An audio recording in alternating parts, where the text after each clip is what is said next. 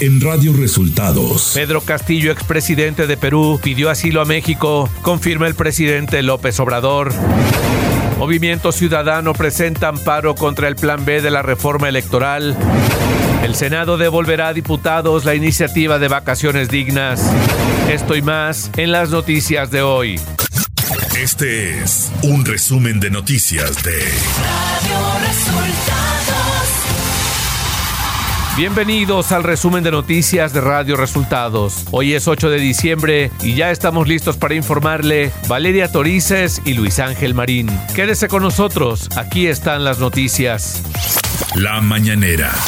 En la conferencia de prensa este jueves, el presidente Andrés Manuel López Obrador confirmó que Pedro Castillo, expresidente de Perú, le llamó a fin de solicitar asilo en la Embajada de México en ese país. Entonces habló aquí a la oficina para que me avisaran de que iba eh, hacia la embajada, pero seguramente ya tenían intervenido su teléfono y eh, que iba a solicitar el asilo, que si le abrían la puerta de la embajada. Busqué a Marcelo Ebrard y le informé y le dije que este, hablara con el embajador y que se abriera la puerta de la embajada con apego a nuestra tradición de asilo. López Obrador descartó romper relaciones diplomáticas con el gobierno de Perú tras la destitución de Pedro Castillo como presidente. La Secretaría de Relaciones Exteriores, ellos están haciendo sus análisis eh, sobre la situación. Hay que esperar un tiempo, ya muy fresco todo. Sí, este, nos tenemos que apegar a los principios constitucionales de no intervención, autodeterminación de los pueblos. El mandatario mexicano confirmó la decisión de no acudir a Lima la próxima semana y será Relaciones Exteriores quien se acerque a los líderes de la Alianza del Pacífico para determinar qué hacer con la presidencia de esa organización.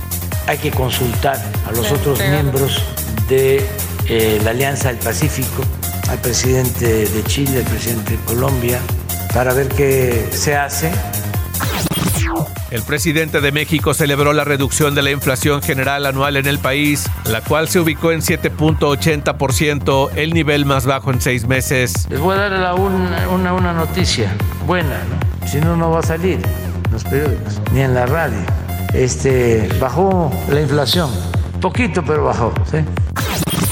El subsecretario de Seguridad, Ricardo Mejía Verdeja, dio a conocer que los presuntos responsables de las muertes por meningitis en Durango se encuentran prófugos de la justicia. En el municipio de Durango, Durango, ya están las órdenes de aprehensión, se han realizado diligencias de cateo en 13 domicilios particulares para su búsqueda sin resultados positivos hasta el momento, por lo cual se consideran prófugos de la justicia Radio Resultados. Nacional. La fracción parlamentaria de Movimiento Ciudadano en la Cámara de Diputados presentó un juicio de amparo para declararlo ilegal y quede sin efectos el Plan B de reforma electoral aprobado la madrugada de este miércoles en el Palacio de San Lázaro. La bancada que coordina Jorge Álvarez Maínez argumentó que la reforma a diversas disposiciones contiene violaciones flagrantes al proceso legislativo durante la discusión y aprobación del paquete de dos iniciativas. El presidente de la Junta de Coordinación Política en el Senado, Ricardo Monreal, señaló que devolverán a la Cámara de Diputados la iniciativa de vacaciones dignas con la especificación del goce de 12 días de vacaciones continuas, dijo en conferencia de prensa, mientras que el presidente de la Comisión de Trabajo del Senado, Napoleón Gómez Urrutia, formuló un nuevo llamado a los diputados para que en el Pleno de San Lázaro corrijan los cambios que se hicieron en comisiones a la minuta sobre vacaciones dignas, a fin de que sea voluntad de los trabajadores y no del patrón la forma en que los trabajadores tomarán los días adicionales de asueto que esa legislación les otorga. La Sala Superior del Tribunal Electoral del Poder Judicial de la Federación confirmó el criterio de la sala especializada de este mismo tribunal respecto a la legalidad de la difusión de los mensajes en redes sociales alusivos al cuarto informe de gobierno del presidente Andrés Manuel López Obrador, es decir, el mandatario no cometió infracciones al promocionar su cuarto informe. El presidente Andrés Manuel López Obrador designó este miércoles 7 de diciembre a Rafael Marín Mollinedo como nuevo titular de la Agencia Nacional de Aduanas de México, quien será puesto a consideración del Congreso de la Unión para ser ratificado. Por instrucciones del primer mandatario, el secretario de Gobernación, Adán Augusto López, dio posesión del cargo al nuevo responsable de aduanas. La Sala Superior del Tribunal Electoral del Poder Judicial de la Federación ordenó la revisión del tiempo que Ricardo Sheffield debe permanecer en los registros nacional y estatal de personas sancionadas por violencia política en razón de género. Al resolver una impugnación presentada por Sheffield, las y los magistrados estimaron acreditada la sanción por parte del titular de la Profeco contra la alcaldesa de León, Guanajuato, Ale Gutiérrez, durante la campaña de 2018. Economía.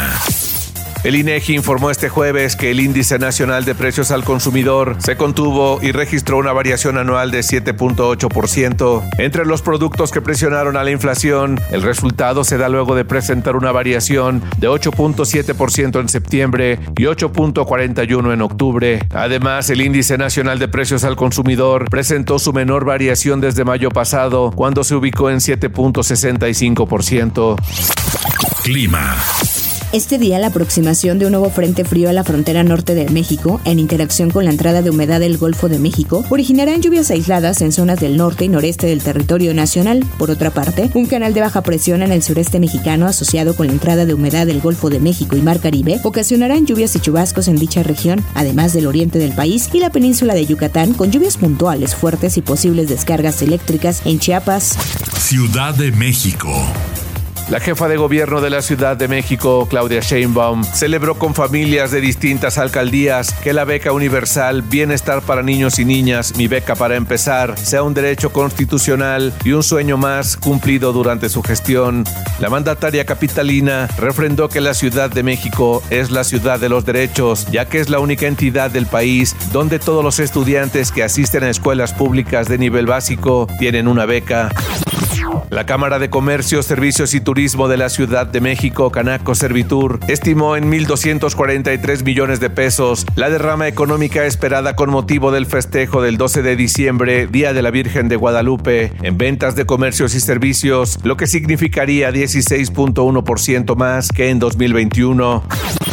Trabajadores del Poder Judicial de la Ciudad de México por tercer día consecutivo mantienen cerradas las puertas de los juzgados de lo civil y familiar, además de bloquear calles en diferentes puntos de la capital del país. Los trabajadores del Poder Judicial capitalino adelantaron que no retirarán ningún bloqueo y no se abrirán las puertas de los juzgados hasta que no tengan el compromiso de pago correspondiente firmado y garantizado.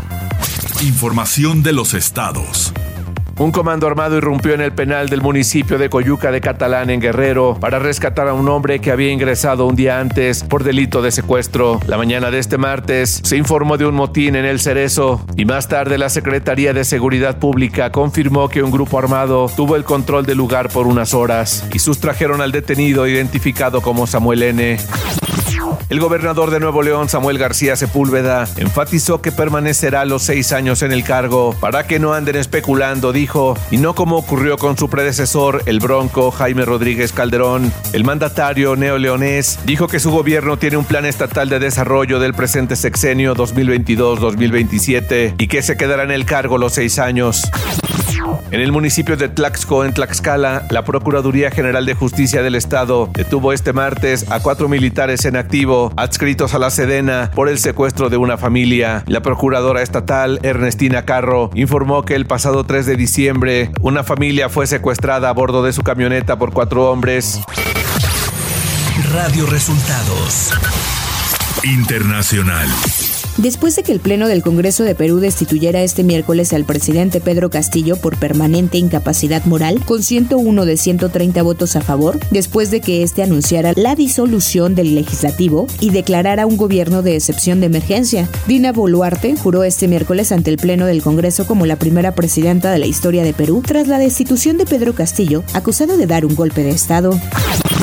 Este jueves comenzó la audiencia de detención preliminar contra el expresidente Pedro Castillo, quien ayer fue destituido a través de una moción de vacancia constitucional votada por el Congreso. El ahora expresidente se encuentra detenido en Lima, mientras que Perú intenta volver a la calma y la nueva mandataria, Dina Boluarte, pidió una tregua política para instalar un gobierno de unidad nacional. Perú ha tenido cinco presidentes en tan solo cuatro años.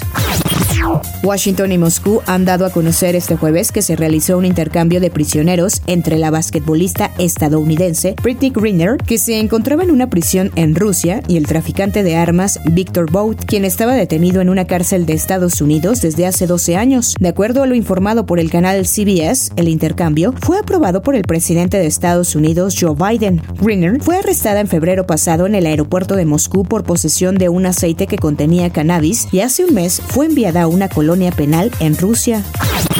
Las autoridades iraníes anunciaron este jueves la primera ejecución de un preso condenado a muerte por participar en las protestas que sacuden al país desde mediados de septiembre. Moshen Shekari fue ejecutado a primera hora de esta mañana después de que fuese condenado a muerte el 29 de noviembre por herir a un militar islámico, Basiji, informó la agencia Misan del Poder Judicial.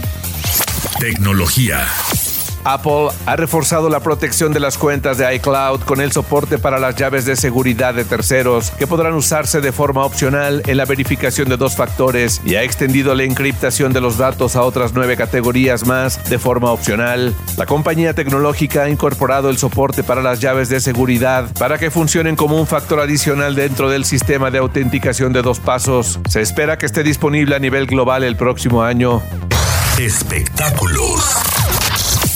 La nueva serie documental de seis partes de Harry y Meghan Markle se lanzó en Netflix este jueves. El programa del que todos parecen estar hablando se lanzará en dos partes, cada una de las cuales consta de tres episodios. Los tres primeros llegan este jueves y el resto llega una semana después, el 15 de diciembre. No está claro en este momento si será tan controversial como la entrevista de Oprah con la pareja, pero inevitablemente causará cierta ansiedad dentro de los muros del Palacio de Buckingham, dado que la familia real británica solo descubrirá lo que contiene cuando el resto del mundo lo haga.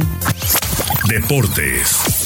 Aaron Judge acordó este miércoles un contrato récord de nueve años en las grandes ligas del béisbol de los Estados Unidos por un valor de 360 millones de dólares para regresar a los Yankees de Nueva York. El jardinero, agente libre de 30 años, que batió un récord de la Liga Americana con 62 jonrones la temporada pasada, había rechazado una oferta de los Yankees por siete años por 213.5 millones de dólares antes de la campaña de 2022.